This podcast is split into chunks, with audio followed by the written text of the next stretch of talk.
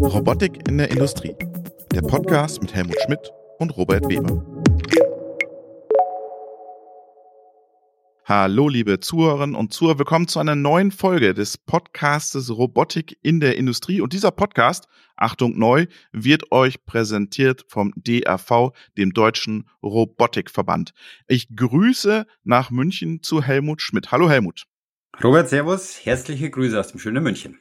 Wir starten mit einem aktuellen Teil. Ich habe was mitgebracht heute. Ich fange heute mal an. Und zwar ähm, heute vor einer Woche war ja Tag der Industrie und äh, vom BDI und Merkel war zu Gast und da ist ein, mir ein Zitat hängen geblieben. Wir werden in den nächsten Jahren gigantische Summen ausgeben müssen, um den Vorsprung asiatischer und US-amerikanischer oder US-Unternehmen aufzuholen. Und ich will ganz offen sagen, sagt sie, es ist nicht so einfach für den Bau eines Quantencomputers ein industrielles Konsortium zu finden. Anscheinend ist die Industrie wartet die Industrie nur darauf, dass der Staat immer investiert. So kann es ja nicht funktionieren, oder? Also auch die Industrie müssen Geld in die Hand nehmen. Ich glaube, die Industrie muss eine ganze Menge Geld in die Hand nehmen. Auf der anderen Seite ist ja tatsächlich äh, Geld äh, en masse vorhanden. Wenn man sich die ganzen Private Equity und äh, Venture Capital Firmen anschaut, die sitzen auf einem Riesenberg äh, an Geld. Äh, da passt auch das Thema von äh, Macron relativ gut, äh, der ja vor zwei Wochen gerade eine, eine, eine Start-up in Paris initiiert hat und ähnlich kommuniziert hat. Man braucht viel Geld. Nur der Herr Macron, der kannte sich halt mit allen Details hervorragend aus. Äh, und das wird über die Politik natürlich unterstützt. Äh, und da wäre es gut, wenn Merkel oder die kommenden Nachfolger und Nachfolgerinnen, je nachdem wer hier äh, Einzug hält, das entsprechend unterstützen. Wir brauchen beides und deswegen haben wir heute ein tolles Startup mit dabei. Startups, Industrie und Politik. Am Geld, glaube ich, scheitert es nichts. Da haben wir eine ganze Menge. Genau, die haben mich heute den Dr. Marc Schöneich von InnoSize aus dem Saarland dabei, dazu aber später mehr. Dann habe ich noch was Spannendes. Material Handling System Suppliers 2020. Wie hat sich der Markt weltweit entwickelt? Und da vielleicht ganz interessante Zahlen. Der Gesamtmarkt wuchs um 14,5 Prozent in 2020, also im Corona-Krisenjahr. Davon konnten aber nicht alle profitieren. Ich habe da mal einen rausgerissen. Swisslock ist ja Cougar Robotics Company. Minus vier Prozent im Gesamtmarkt und deutscher Champion oder Zuwachs-Champion, da sieht man mal die, die Unterschiede, äh, ist das Unternehmen Vitron Mittelständler aus der Oberpfalz mit 27 Prozent mehr Umsatz im Markt. Also ja. da sind wirklich Riesenbewegungen in diesem Logistikmarkt. Wahnsinn. Ist wirklich, ist wirklich, ist, ist wirklich erstaunlich. Ich meine, ähnlich dazu gehören ja die, die Zahlen von, von Jungheinrich und Stiel, die Rekordquartale veröffentlicht haben, haben wir beim letzten Mal kurz an, kurz angesprochen. Genau. Äh, Im Moment Agilox aus Österreich äh, hat die große Finanzierungsrunde abgeschlossen. Äh, ist fast erstaunlich, wie man bei Pandemie E-Commerce im Logistikbereich äh, verlieren kann. Da ist vielleicht tatsächlich das eine oder andere hinten gelaufen oder schlecht gelaufen oder vielleicht außergewöhnliche Geschäfte im, im, im Jahr davor gehabt. Mhm. Äh, aber das sind die Gewinner schlechthin, die Logistik. Ja, vor allem im Handel auch, im Consumer-Bereich. Automotive sind ja auch viele unterwegs, die haben weniger gemacht, aber gerade im Handelsbereich geht da richtig die Post ab. Ah, absolut, gerade wenn du dir das HEV und so weiter anschaust, da, ja. da tut sich eine Menge. Was hast du noch im aktuellen Teil? Ähm, natürlich ganz kurz die Ankündigung, Automatiker Sprint, die jetzt hat, ansteht, sprich morgen geht ja die, die Eröffnung los, wird wieder eine äh, digitale Veranstaltung ähm, sein mit unterschiedlichen Vorführungen. Ähm, ist ein sehr interessantes Klientel, das sich dort präsentiert. Äh, und dann habe ich nochmal gesehen, dass auch äh, Hyundai jetzt hat final, wie schon einmal angekündigt, den großen äh, Deal mit Boston Dynamics tatsächlich abgeschlossen hat, mit diesen knapp 1,1 Milliarden oder 80 Prozent davon. Ähm, also das wird sehr spannend sein und das zeigt auch wieder, wie viel Geld wirklich im Markt vorhanden ist. Ah, ich frage mich immer, was die damit wollen. Ja, warten wir es mal ab. Ähm, ich habe noch ein spannendes Forschungsprojekt vom DFKI. Da sind wir ja dann jetzt sofort in der Nähe von Saarbrücken beim Mark. Ähm, nämlich es gibt ein Forschungsprojekt, das heißt April, April, Multipurpose Robotics for Manipulation of Deformable Materials in Manufacturing Process. Es geht darum, äh, Robotikhand soll Schuhsohle äh, verpacken. Also da sind wir wieder beim Logistikthema. Und äh, ein Konsortiumspartner ist äh, die sind die Kollegen von Shadow Robot. Die hatten wir schon mal angekündigt. Und der Rich hat uns jetzt aus Großbritannien endlich geantwortet. Wahrscheinlich ist er aus dem Pub gekommen und jetzt äh, nach Corona mal Zeit mit uns zu sprechen. Den haben wir nächste Woche im Interview und dann übernächste Woche im Podcast live sozusagen. Da freut uns sehr schöne Grüße nach UK an Rich. Wir sind gespannt, was er uns von Shadow Robot erzählen kann. Und dann habe ich noch was Wichtiges, Helmut, 5G Testlabor. Das ist ja auch für die, für die Robotik auch spannend. Die Deutsche Messe AG baut oder hat eine Messehalle und stellt diese Messehalle mittelständischen Unternehmen zur Verfügung als 5G Testlabor. Du kannst also hingehen, kannst deine Maschinen aufbauen, musst nicht alles selber sofort implementieren, äh, ein 5G-Netz, ein Campusnetz aufbauen, sondern kannst da erstmal üben. Ich pack's auch in die Shownotes rein. Ich habe dazu ein Video gemacht. Finde ich eine super Geschichte und da sieht man äh, neue Geschäftsmodelle entstehen da für die Messegesellschaften auch. Ja, könnte, könnte interessant sein. Aus Münchner Sicht gesprochen wäre schön, wenn man mal zwei oder drei G ans Laufen bekommt und nicht nur von 5G reden. Äh, aber ja, ist ja schön. Ihn, das habe hab ich ihn auch gefragt, weil du, wenn du auf der Messe bist, hast du ja immer nur 3G, kannst ja nicht mehr mehr telefonieren. Ja, äh, habe ich ihn gefragt, wird das besser? Da hat er gesagt, nee, nee, das ist eine ganz andere Frequenz. 5G ist nur für das. Also wir werden uns daran gewöhnen müssen. Wir können weiter nicht auf Messen telefonieren in der Messehalle. Ja, also bleibt so wie es ist. Aber wir sind beim Thema Innovation und da haben wir uns einen tollen Gesprächspartner eingeladen, beziehungsweise du hast ihn eingeladen, äh, Marc Schönheich von InnoSize. Hallo Marc, schöne Grüße nach Saarbrücken. Ja, hallo zurück aus Saarbrücken. Ja, sehr schön, dass du da bist. Du hattest ja einen riesen Artikel jetzt in der FAZ. Klimaneutral und Nachhaltigkeit und Robotik. Wie passt das denn jetzt zusammen? Jetzt, schwimmt ihr da auf einer neuen Welle? Naja, also die Welle sollte nicht neu sein, klima klimaneutral zu produzieren, aber ähm, vielleicht dazu, dazu gleich noch mehr. Ganz kurz, ähm, der Artikel war jetzt natürlich, ja, wir wurden genannt, wir sind da sehr froh darüber. Ähm, um das einzuordnen, vielleicht ganz kurz zum Hintergrund, würde ich euch vielleicht gerade was erzählen. Ja. Zu meiner Person, ähm, als Geschäftsführer und Mitgründer von InnoSize bin ich eigentlich ein Kunststoffingenieur, ja, aus dem promovierten Bereich Kunststoffverarbeitung. Und was ich am liebsten eigentlich mache, sind, äh, ist ja der Technologietransfer von äh, Forschungsergebnissen in den Markt, also ein ganz konkretes Upscaling von Technologien, um am Ende des Tages auch auf, auf dem Tisch liegen zu haben. Und das bedeutet, ich produziere konkrete Artikel, Kunststoffartikel. Das heißt, da ist es selbstverständlich, darüber nachzudenken, was dann auch Nachhaltigkeit sein kann und was man damit dann auch anfängt. Okay. Und was macht ihr jetzt so Besonderes, dass ihr da im Zusammenhang bei klimaneutrale Nachhaltigkeit genannt werdet? Ja, also letzten Endes machen wir bei InnoSize, ähm, bauen wir keine Roboter, wir bauen auch keine Greifer, wir machen im Prinzip die Fingerkuppe des Greifers. Das heißt, die mhm. letzten Millimeter von dem Roboter zum Bauteil und können hier greifen, also einen Haftmechanismus äh, realisieren ohne externe Energie, ohne Druckluft, ohne Elektronik, ohne chemische Prozesse, rein äh, einzig und allein durch den Kontakt, wie man das auch von dem Gecko kennt. Das heißt, wir haben den Wegfall von ähm, Druckluft, von einer energieerzeugenden System und können somit sehr viel einsparen und gleichzeitig natürlich auch entsprechenden CO2-Abdruck in der Produktion reduzieren. Es ist ja dieses Gecko Prinzip ähm, kommt ja aus der aus der Natur, aus den Lebewesen. Genau. Wie seid ihr denn überhaupt draufgekommen, äh, so ein Thema anzugehen? Ich meine, die meisten, du hast ja gesagt, gehen entweder ähm, elektrisch, pneumatisch, hydraulisch. Äh, wie kommt man jetzt halt auf, auf die Idee? Ähm, und Kunststoff ist ja nicht zwangsläufig vielleicht äh, Gecko. Wie, wie kommst du denn da drauf? Ja, die Idee äh, der Gecko-Adhäsion ist natürlich schon mehr als ein Jahrhundert alt, äh, als Forscher durch den Urwald gezogen sind und dann festgestellt haben, dass der Gecko irgendwie haftet, obwohl er dann in einer Vakuumglocke saß. Er war dann leider nicht mehr lebendig. Die Idee, Haftmechanismen zu untersuchen, kommt, wir sind eine Ausgründung aus dem Leibniz-Institut für neue Materialien hier in Saarbrücken, aus der Forschung, ähm, die untersucht hat, wie denn natürliche Haftprinzipien funktionieren. Ja, wir haben die Klette, die mechanisch funktioniert, wir haben ähm, Muscheln, die, die chemisch anbinden, wir haben den Oktopus, der Unterdruck erzeugt. Also alles Forschungsuntersuchungen, um im Prinzip Haftmechanismen in der Natur zu untersuchen. Und dann gab es irgendwann die Idee, was könnte man damit denn machen? Also Kommerzialisierung. Ja, in Leibniz-Instituten ist man ja auch interessiert, das irgendwo diesen Technologietransfer zu realisieren und ähm, dann zu überlegen, was könnte man denn damit anfangen? Und offen gesprochen, die erste Idee war, wir hängen damit Bilder an die Wand. Ja, oder wir machen irgendwie, vielleicht im Bad kann man da irgendwie was ersetzen, um nicht mehr zu bohren oder den Saugnapf, der immer runterfällt, zu ersetzen. Da wäre ja Tesa der richtige äh, Partner gewesen. genau. Vollkommen richtig. Und irgendwann hat man festgestellt, Mensch, naja, so richtig wertschöpfend ist das ja nicht. Und dann ist man in die Robotik gekommen und äh, gleichzeitig natürlich auch mit den Cobots so ein bisschen, haben was Weiches. Wir haben einen Greifer, der wiegt wenige Gramm, das ist eine Kunststofffolie.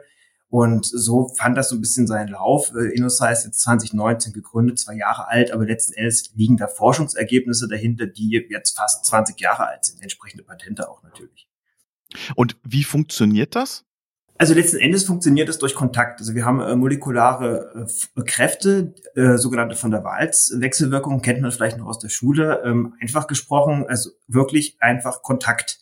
Das heißt, wenn ich meine Hand auf den Tisch lege, müsste das eigentlich, müsste ich die, mit der Hand meinen Tisch anheben können, wenn meine Hand 100 Prozent ihrer Fläche in Kontakt wäre mit dem Tisch. In Wirklichkeit ist es aber nur mit ein, zwei Prozent, ähm, Stichwort Rauigkeit, Stichwort Schweiß, mhm. Stichwort die Gegenrauigkeit von dem Tisch.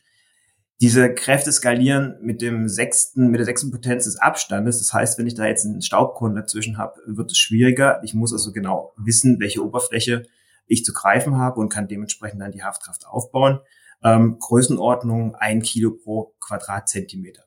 Du hast gerade gesagt, Oberfläche oder Reinheit ist ein Thema. Ja. Äh, das wird aber wahrscheinlich die größte Herausforderung sein. Wir haben im, im Eingang gesagt, Logistik äh, ist ein Riesenthema, Verpacken und Greifen. Da hat man ja nie super glatte Oberflächen oder saubere Oberflächen. Bist du dann eher, sagen wir mal, im, im Laborumfeld, wo, wo man wirklich sagt, man hat super glatte Oberflächen wie Telefonoberflächen, Displays. Oder was ist denn, ist denn da die, die Einschränkung? Hm. Also ganz ehrlich, das, die Einschränkung ist, ist, die Oberfläche, ist eigentlich nicht die Oberfläche. Ah. Ähm, ist es so, dass wir natürlich, das ist immer das, wenn man die Natur sieht ähm, und sie kopieren möchte, wird man meistens scheitern. Das heißt, was wir getan haben, ist, wir haben die Natur verstanden und wir machen ein Re-Engineering. Das heißt, wir können diese komplexen Strukturen, die der Gecko hat, eins zu eins kopieren. Dann brauchen wir aber ein Jahr, um eine Gecko-Struktur herzustellen. Also äh, mhm. ist nicht unbedingt ein Geschäftsmodell, sage ich mal.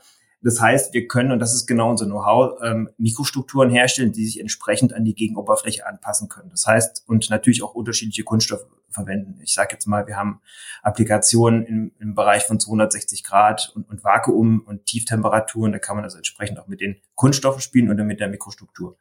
Die größere Herausforderung ist zum einen im Vertrieb und die andere Herausforderung ist meistens, naja gut, ähm, haften ist einfach, aber wie kriege ich es wieder los? Mhm. Und wie kriege ich es wieder los? Ähm, wir können das so machen, wie das der Gecko macht. Das haben wir sogar patentiert. Das heißt, ich mal als Beispiel, ich gehe in Kontakt mit 10 Newton und ich drücke ein bisschen Dollar dran und habe beispielsweise bei 15 Newton kriege ich diese kleinen Härchen zum Umklicken und löse somit die von der Walzwechselwirkung, bekomme es ab. Ich kann natürlich auch ein, ein leichtes Verdrehen oder Verschieben realisieren, also im Prinzip eine leichte Scherung letzten Endes geht es nur darum, diese Härchen wieder loszukriegen und das ist meistens dann eine, eine, Anfor eine Anforderung, die wir natürlich dann mit einem Partner oder mit, mit einer Automatisierungslösung realisieren können. Im Beispiel von einem Cobra zum Beispiel nutzen wir dann einfach bei der, bei der E-Series zum Beispiel nutzen wir dann einfach die Sensoren, um einfach ein bisschen Dollar drauf zu drücken und das ist dann, wird ganz einfach realisiert über einen Cap, wo man dann einfach sagt, löse es bitte ab und dann macht das der Roboter. Das heißt, ihr, ihr passt, du hast ja gerade gesagt, du passt dich der Oberfläche an. Angenommen, ich habe Wellpappe, dann ja. entwickelt ihr mir eine Lösung für Wellpappe. Ganz genau ist es so, dass ähm, ich brauche nicht die gesamte Oberfläche. Das ist auch der, der große Unterschied zu einem Sauggreifer zum Beispiel. Ein Saugsystem hat es schwer, wenn ich zum Beispiel, ich nehme zum Beispiel eine Glasfasermatte. Ja, da Unterdruck zu erzeugen ist schwierig, weil ich ziehe die Luft durch. Mir reicht es, wenn du mir die Information gibst und sagst, okay, meine Glasfaser hat eine Rauigkeit von A, ähm, dann kann ich meinen Greifer darauf einstellen. Ähm, die Zwischenräume interessieren mich eigentlich gar nicht. Das heißt, beim Thema Wellpappe würde ich jetzt eigentlich nur wissen müssen, okay, diese Höcker, ja, die, ähm, die ich da habe, wie weit sind die verteilt und was haben die für eine Oberflächenrauigkeit? Das reicht mir als Information. Was, was ist mit Schäden? Du hast ja in so einer Wellpappe auch manchmal Löcher drin schon oder so. Das interessiert mich nicht. Also das ist kein okay. Problem. Okay. Ich muss in Kontakt kommen, das ist alles. Mhm. Und ich muss auch nicht die ganze Fläche äh, in Kontakt kommen. Nein, natürlich nicht. Natürlich nicht. Okay. Weil ich meine, letzten Endes ist so eine Pappe meistens nicht so schwer. Mhm. Und da brauche ich natürlich auch nicht die ganze Fläche. Also beim Kilo pro Quadratzentimeter, da kann ich äh, bin ich relativ flexibel, bin ich überbestimmt. Super. Wenn, wenn man sich das mal bildlich vorstellt, du hast vorher gesagt, Gewichtseinsparung. Ja. Äh, und bleiben wir mal bei den, bei den Cobots, ob drei, fünf, zehn oder 16 Kilo. Äh, wenn ich ein oder zwei Kilo Greifer habe, reduziere ich meistens meine äh, potenzielle Tragkraft schon einmal um 10 bis zu 20 Prozent. Und ich habe jetzt verstanden, äh, dass das ein, eines der großen äh, Vorteile von euch ist. Was, was, was wiegt denn so ein, ein, ein Greifer? Um so, man, so ein 5 Kilo, 4, 5 Kilo Paket zu heben, kann ich dann tatsächlich die komplette Payload vom Roboter oder fast die komplette Payload vom Roboter tatsächlich auch nutzen? Definitiv, definitiv, weil, wie gesagt, unser System ist wirklich die Fingerkuppe. Letzten Endes kommt es natürlich darauf an, was verwendet man für einen Finger. In dem Fall jetzt von einem, von einem Cobot wäre, oder allgemeine Roboterlösung, wäre das natürlich der Adapterflansch. Wenn ich den Adapterflansch jetzt aus einem schweren Edelstahl fertige oder einem Alu, habe ich entsprechend dann das Gewicht. Aber letzten Endes der Greifer selbst, und das ist das, was man verstehen muss, dass es auch ein neues Paradigma einfach des Greifens ist, wiegt wie eine Kunststofffolie, das heißt wenige Gramm. Jetzt will mich mal die, die, die Geschwindigkeit, die Schnelligkeit äh, interessieren. Also du legst es auf, du nimmst es hoch und du lässt es wieder los. Ist es genauso schnell wie konventionelle Systeme? Ich würde sogar sagen schneller. Ähm, es kommt natürlich immer darauf an. Also wir haben das auch in Applikationen ähm, im Bereich von, von Platinenbestimmung beispielsweise, also Pick and Place, überhaupt kein Problem, weil die Haftkraft ist sofort da. Also wir müssen keinen Unterdruck aufbauen. Mhm. Das Loslösen kann man entsprechend realisieren und das ist dann wieder die Robotersteuerung. Aber letzten Endes steht da keine, also die, die Technologie selbst, die wir hier vertreten, die hat keine Einschränkung, was Geschwindigkeiten angeht. Also ich muss nicht warten, bis sich die Moleküle orientieren oder sowas das klingt jetzt total, äh, als ob das die, die Lösung ist. Äh, was ist der Haken? Woran, woran, woran, woran hapert es?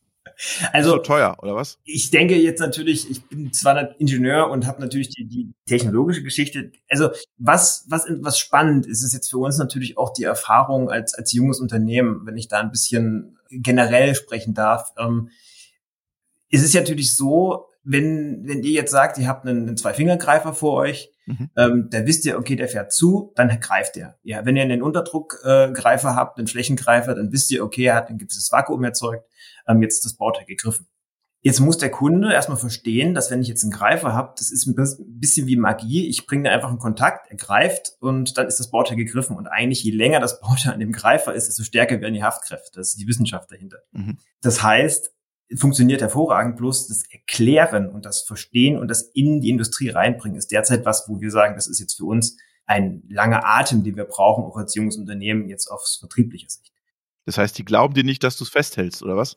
Ja, ja, und das Verständnis. Also ein Beispiel zu nennen, äh, der Kunde nimmt das Baut, nimmt den Greifer oder unsere, unsere Oberfläche und drückt halt so stark drauf, wie er kann, weil er denkt, dann haftet es besser. Aber in Wirklichkeit hat er ja dann schon den Ab Ablösemechanismus initiiert. Ja, also mhm. jetzt mal ein Beispiel zu nennen. Wir, hab, wir haben ja zum Eingang äh, der Sendung, äh, oder die Frau Merkel hat ja gesagt, man braucht viel Geld. Äh, Macron hat gesagt, Venture Capital haben viel Geld. Hilft Geld, insbesondere könnte Geld dir helfen, ähm, gerade als Startup, sei es Business Angel, äh, Venture Capital, ist, ist das ein Thema, um zu skalieren? Das ist, ja genau das, was du eigentlich vorhast. Äh, oder sagst, ne, Geld braucht man zwar, aber zu einem späteren Zeitpunkt, weil wir noch ganz am Anfang sind, oder würde das äh, beschleunigen? Also Geld ist natürlich notwendig. Ohne Geld, das äh, würde, würde glaube ich, niemand sagen. Es ist auch so, dass gerade auch hier in, in, dem Umfeld, in dem wir uns bewegen, Saarbrücken, passiert auch sehr viel, auch was, ähm, ich würde es mal als Deep Tech bezeichnen, also auch technologische Unternehmen, wo man einfach ein bisschen längeren Atem auch braucht.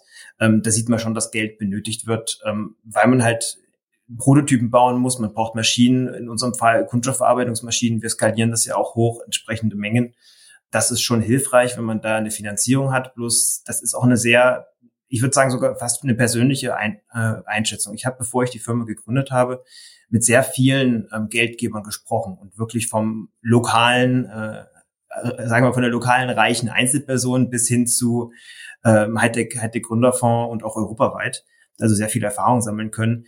Habe letzten Endes aber auch aufgrund der teilweise aggressiven Termsheets gesagt, ich mache es jetzt einfach erstmal. Ich bin der Unternehmer, ich gehe jetzt raus aus dem Institut, ich fange jetzt erstmal an, ohne irgendwelches Geld. Ich habe gesagt, ich habe einen ersten Kunden, der ist bereit, ein bisschen Geld in die Hand zu nehmen und dann fange ich erstmal an.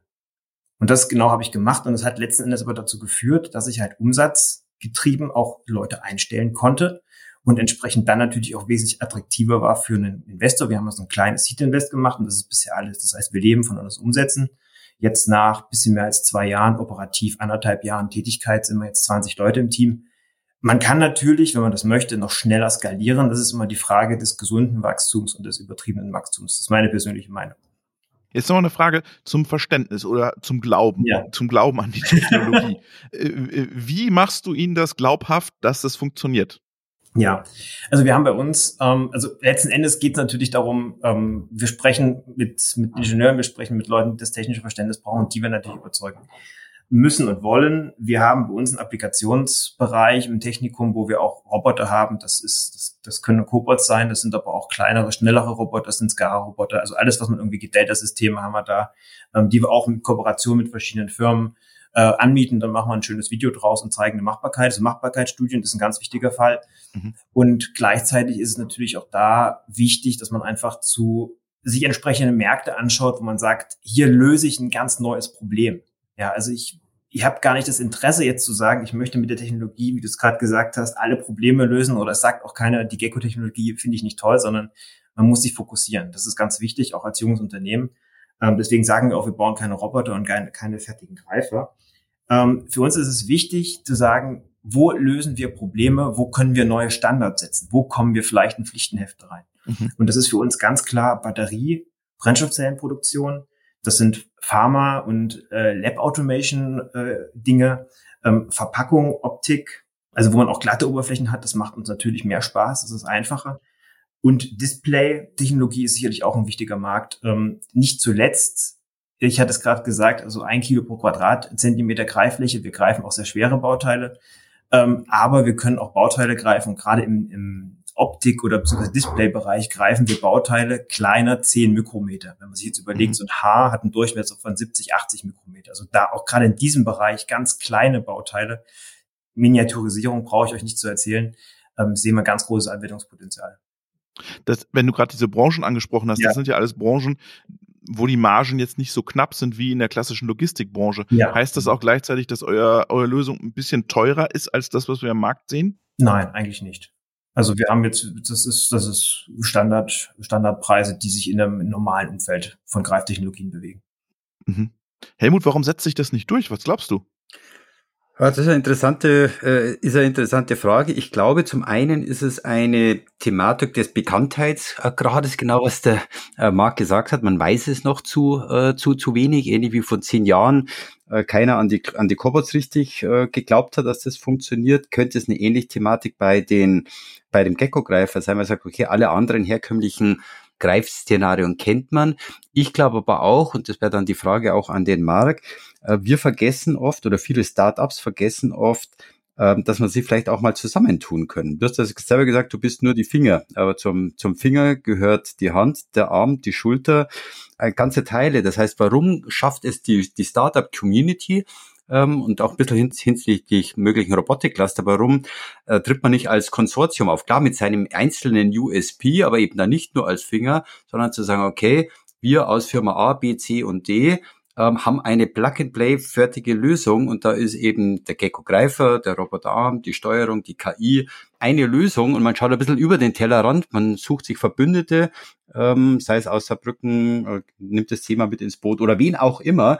Äh, Wäre wär das ein Thema oder andersrum, warum funktioniert das dann nicht? Und das könnte ich mir vorstellen, dass das ein Thema ist, warum es eben nicht skaliert. Noch nicht. Hm, hm. Also ich würde sagen, also das, ich kann jetzt nur unterstreichen. Also wir sind immer auf Suche mit Zusammenarbeiten und auch zu schauen, wie man sich integrieren kann, wie man mit äh, jungen Unternehmen, aber auch eingesessenen Unternehmen, die ja genauso Innovationsbedarf haben, ob das jetzt ein Greiferhersteller ist oder ob das ein Automatisierer ist oder im Prinzip ein Integrator, das ist eigentlich egal. Wir sind da immer offen und wir, stell, wir stellen aber auch fest, dass eigentlich alle jungen Unternehmen im Bereich jetzt, die jetzt hier auch zuhören, da, da sehr offen sind und wir haben auch da Kooperation. Also ich würde nicht sagen, dass es nicht funktioniert. Es hat halt man braucht halt im Atem. Ja, man rennt äh, ein äh, 100 Meter Sprint, aber auf Marathondistanz. Und das ist natürlich, was es braucht. Es braucht ein Stück weit Zeit. Zum Thema Bekanntheit. Ich merke zunehmend, ich meine, zwei Jahre ist nicht viel für ein, für ein junges Unternehmen, ähm, dass jetzt aber sehr, dass jetzt sehr viel passiert. Und es ist natürlich so, dass äh, ihr müsst euch das vorstellen, äh, Helmut kennst du sicherlich auch mit, mit Kobots. Die Frage ist dann, ja, wo ist denn das schon im Einsatz? Und dann ist, dann kommt man so ein bisschen ins Stottern und sagt, ja, eigentlich, es gibt da schon was, aber ich darf nicht so richtig sagen. Und dann, naja, gut, also nicht, dann machen wir es nicht. Also irgendjemand muss auch mal einfach die, ja, sich da mal, mal durchringen und sagen, komm, wir machen das jetzt einfach und dann, das wird funktionieren. Wir glauben an die Technologie und haben natürlich auch unglaublichen Vorteil, weil sie dann die Ersten sind. Aber diese, diesen Mut muss man auch erstmal haben. Und gerade im Bereich Automatisierung spricht man halt weniger dann in, in der Integration mit, mit kleinen Playern. Die Jungen sind alle hochmotiviert. Also wir stoßen nur auf hohe motivierte Unternehmen, die, die da auch bereit sind, ob das jetzt ein Ablösemechanismus ist, ein Roboter oder Sensorik auch. Super spannend. Äh, die, die sind alle sofort mit im Boot. Wo ist das denn schon im Einsatz, Marc? das wusste ich, dass das kommt. da kann ich jetzt noch mal, machen wir noch mal den, den Weg zurück in, zu dem FAZ-Artikel. Also Brennstoffzellenproduktion äh, ist, ist eine spannende Geschichte. Wo werden denn Brennstoffzellen gebaut gerade bei uns? Wo Brennstoffzellen gebaut werden? Ja, oder wer baut gerade Brennstoffzellen? Kannst du ein paar Namen nennen? Wer, wer hat dein Ding gekauft? Also was ich, was ich vielleicht eher sagen möchte, ist, dass wir ähm, die, ich sage ja grundsätzlich, versuche den, den, den Begriff Produkt und Technologie klar voneinander zu distanzieren, weil viele junge Unternehmen verwechseln das. Wir haben eine Technologie. Ein Produkt hat man, wenn man das irgendwo vertreiben kann, auch als ein Standardprodukt. Das ist für mich ganz wichtig, ein skalierbares Produkt zu haben und nicht ein Ingenieursdienstleister auf Lebenszeit zu werden. Ähm, unser Produkt, also unsere Technologie in einem Produkt findet sich bei der Firma Schunk. Das ist der Schunk Ateso. Mhm. Der kommt aus unserem Haus, das können wir auch offen kommunizieren, das ist kein Problem. Und der findet wiederum in wirklich verschiedenen Industrien äh, bereits Anwendung. Bloß da jetzt konkrete Namen zu nennen, das äh, würde jetzt hier zu weit führen. Da müssen wir den Henrik mal fragen, Helmut. Genau, wir mit ihm nochmal reden. Vielleicht kann, der, jetzt der, kann uns der was erzählen. Ich meine, der baut ja auch sein Portfolio äh, entsprechend auf. äh, du hast am Anfang nochmal gesagt, Kleinstteile ist ein, ein, ein Thema. Ja. Äh, oder Kleinteile, da kommt mir jetzt spontan, äh, ob das sinnig ist, weiß ich nicht. Das ist dann die Frage an dich äh, eine, eine Uhrenmanufaktur, äh, Rolex und Konsorten. Äh, das war klar, dass Helmut nur an Rolex denkt. genau, ich habe das günstige, ich habe ich hab das günstige, äh, die günstige die China, Alternative. Die China-Import, oder was? Die, die China, die China-Variante, ja, ja, die ja. China-Rolex, genau. da habe ich es noch nicht hingeschafft. Ähm, aber ist das ein, äh, ein, ein theoretischer Ansatzpunkt äh, oder wie siehst du die Uhrenindustrie für dich? Definitiv. Uhren- und Schmuckindustrie ist interessant. Mhm. Viel interessanter sind aber selbst Bauteile, wenn ihr jetzt euer, euer Smartphone in die Hand nehmt, ähm, die Linsen beispielsweise, die sind ja eigentlich relativ groß hinten. Aber so ein normales mhm. Smartphone aktuell hat mit seinen zwei, drei Kameras ähm, 10, 15 Linsen. Also Mikrooptiken, ähm, die zwar groß sind, aber die nur am Rand gegriffen werden dürfen. Und auf einmal habe ich dann nur Bereiche, die sehr klein sind oder, das ist ja auch für uns ein, ein spannendes Thema, ähm, die nicht kontaminiert werden dürfen durch einen Greifer. Und wir hinterlassen keine Rückstände mit der Technologie, sodass da auch ein Strahlengang durchgehen kann. Das ist interessant. Ähm, also Uhren, Schmuck ist spannend, Mikrolinsen, aber auch gerade neue, ganz neue Display-Technologien. Ich nenne da mal das Thema Mikro-LED beispielsweise. Mhm. Da habe ich Bauteile, die sind im einstelligen Mikrometerbereich und die müssen irgendwie platziert werden. Und das ist schon richtig spannend. Das ist ja, Helmut, das, was wir immer sagen. Ähm, unsere, unsere tollen Startups brauchen Anwendungen. Und da, glaube ich, muss man ganz anders trommeln, als was wir vielleicht in den letzten 20, 30 Jahren. Du hast ja auch Erfahrung, wie man mit UR Marketing und Kommunikation macht. Da muss man ganz anders trommeln, weil es auf einmal ganz andere Branchen sind. Ich meine, ich kenne kein, kein Fachblatt für, für Schmuck, wo man dann irgendwie äh, Artikel platzieren könnte oder Werbung machen könnte. Da muss man sich ganz neu einarbeiten in das ja. Thema. Ja. Absolut. Ähm, also mittlerweile natürlich auch durch, äh, durch Corona äh, ist natürlich Social Media in aller, äh, in aller Munde. Das bietet sich äh, hervorragend, hervorragend an. Klar. Ähm, aber das kann ich natürlich auch nur machen, wenn ich einen Anwendungsfall habe. Äh, ich kann vielleicht noch anfangen äh, mit ein paar interessanten White Papers, um auf das Thema hinzuarbeiten. Aber spätestens irgendwann ist genau die Frage, wo ist es im Einsatz? Kann ich es mir anschauen? Äh, habe ich eine Referenz? Ähm, äh, Kundengespräch, irgendetwas. Äh, und das kriegt man natürlich hin und das hilft, das hilft Startups und ich weiß, wie anstrengend, aufwendig und am Ende natürlich auch teuer es ist. Aber das musst du machen, um ein Name, ein Brand äh, zu, zu, wer zu werden. Äh, sonst äh, bist einst ein, halt nur ein Taschentuch und kein Tempo mhm. äh, oder eben nur ein Greiferhersteller und nicht InnoSize, der Gecko King. Äh, und das musst du halt irgendwie hinbekommen und da brauchst halt vielfältige Anwendungen. Ja, aber auch super schwierig, ne? Also ja. äh, auf der einen Seite äh, äh, hier Smartphones, Linsen, auf der anderen Seite äh, Uhrenindustrie. Also du musst ja auch ganz, äh, diese Branchen sind ja unterschiedlich ticken, unterschiedlich, haben unterschiedliche Reifegrade von Robotik ja auch. Ja. Also äh, Respekt, Marc, was ihr da vor euch habt, ja. Ja, aber wenn es, wenn er schafft, das Apple iPhone zu haben, das in die Koop-Webung geht, ja. Äh, ich habe hab da jetzt dazu keinen Kontakt, aber ich überlege mal, äh, dann bist du natürlich skaliert. Und wenn du Definitiv. dann deinen Anwendungsfall mit Apple oder Samsung, egal was, äh, kommunizieren kannst, dann bist du natürlich vorne mit dabei. Und die haben sicher die, die, die Challenge. Ja. Natürlich, natürlich. Ich meine, das ist äh, Miniaturisierung schlägt überall durch und ähm, ich kann halt auch und das ist wieder spannend, wenn man als Techniker nochmal sich das anschaut, ähm, ganz kleine Bauteile, da funktioniert auch ein, ein Saugsystem nicht mehr oder ein Zwei-Fingergreifer. Da sind mhm. wir dann wirklich in einem Bereich, wo wir nicht nur, also nicht mal was verdrängen, sondern Probleme lösen, die sonst alternativ gar nicht mehr gelöst werden könnten, ja, weil ich einfach den Unterdruck nicht mehr erzeugen kann oder so. Und da sind wir, das ist auch wieder spannend für ein junges Unternehmen, eigentlich sofort zwischen Kalifornien und Südkorea äh, müssten wir eigentlich ständig hin und her fliegen. Ja, das ist auch äh, aktuell ein Thema. Also Zuhörer vom Podcast, wenn ihr sowas habt, meldet euch bei Marc. Genau. Äh, der macht euch eine schöne Machbarkeitsstudie. Auf jeden Fall. Sehr schön. Marc, wir drücken euch die Daumen ins Saarland nach Saarbrücken und wünschen euch, dass äh, ein großer um die Ecke kommt und sagt, ich will den Gecko haben. Sehr, sehr gerne. Vielen Dank fürs Gespräch. Hat mich sehr gefreut. Tolles Gespräch. Danke dir. Vielen Dank. Schöne Grüße nach München, Helmut. Robert, danke dir. Marc, danke fürs Gespräch. War sehr interessant und toi, toi, toi und alles Gute. Dankeschön. Bis bald. Tschüss.